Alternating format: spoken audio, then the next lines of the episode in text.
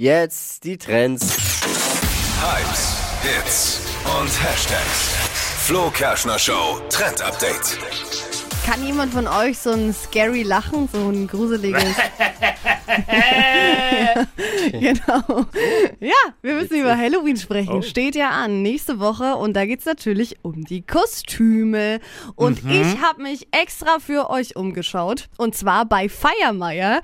Und äh, da ist mir was ganz Besonderes entgegengesprungen, nämlich ein Wednesday-Kostüm. Könnt ihr euch noch an Wednesday erinnern? Das ist doch diese Serie. Ja, das ist diese Serie, die auf Netflix mega gehypt wurde.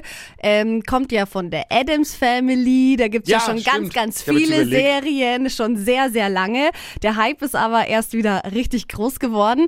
Und deswegen ist das mein ultimativer Tipp für euch an diesem Halloween, sich als Wednesday beziehungsweise als Personen aus dieser Adams Family zu verkleiden. Ja. Ist ganz cool, weil man kann da auch ein Gruppenkostüm dann machen, weil man Oh, irgendwie zusammenpasst. Warum? Ja, das ist immer so ein Zwang. Wir haben ja auch hier öfter schon mal Gruppenkostüme und dann Komm. sehen alle gleich aus. Naja, aber was auf jeden Fall ein richtig geiles Detail ist an diesem Wednesday-Kostüm, und zwar gibt's dieses eiskalte Händchen, also das ist eine abgeschnittene Hand in der Serie, die immer überall mit dabei ist und äh, mitgeht für dieses Kostüm auch, dass man sich da so draufsetzen kann auf die Schulter, finde ich. Total Also- gruselig, aber cool. Wer auf einer Halloween-Party ist, äh, auf der du auch bist, erkennt dich durch die Hand auf der Schulter. Hand auf der Schulter und äh, schwarze Perücke mit äh, langen Zöpfen. Okay. Ja. Sehr sehr schön. gut. Na, freut mich. Das ist doch, wir das auch hier.